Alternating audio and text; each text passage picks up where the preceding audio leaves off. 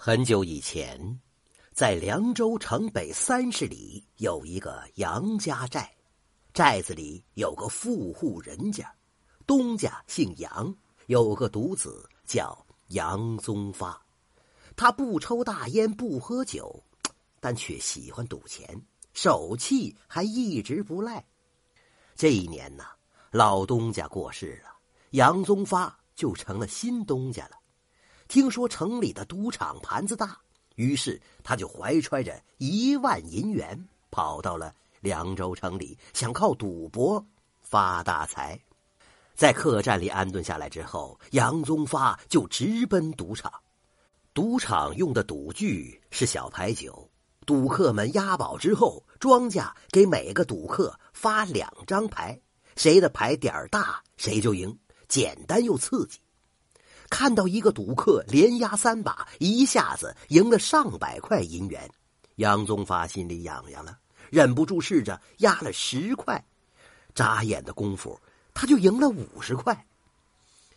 初尝甜头的他胆子一下子大了，放开手脚就赌上了，一天下来就赢了一千块。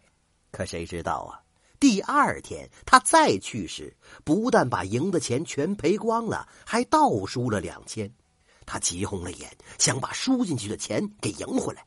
谁知道啊，却是赌一次输一次，不到半个月，身上带着一万块银元就输了个底儿朝天。杨宗发跑回家里，瞒着家人把地契给拿出来了，在城里的当铺当了一万银元，又冲进了赌场。可是不到三天，这一万银元也被他输光了。杨宗发彻底绝望了。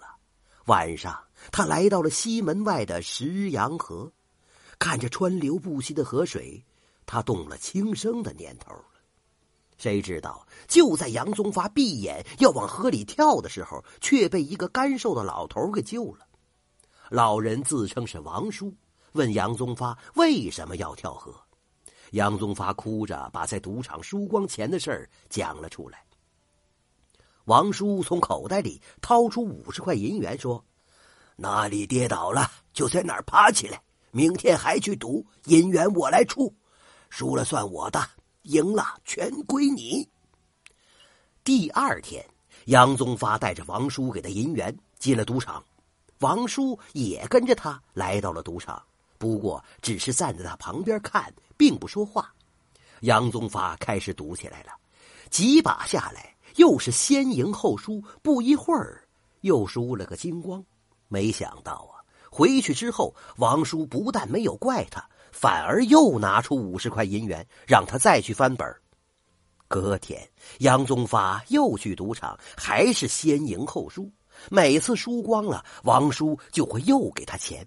这样连续赌了七天，前前后后输掉王叔的五百块本钱。杨宗发输怕了，提出不想赌了。可是王叔却不答应。现在晚了，早干什么了？明天接着赌。要想不赌，可以把我的钱连本带利还回来。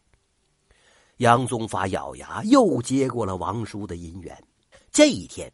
他开始很顺手，连续赢了五把，赚了六百块钱。可是到第六把的时候，运气突然急转而下，一把比一把臭，最后手里只剩下一百块钱了。而王叔呢，始终气定神闲的站在他身后，一句话也不说。杨宗发提出来想换位置，借此转转运气，重新落座之后，他决定豁出去了。把钱一次押上，输赢到此为止。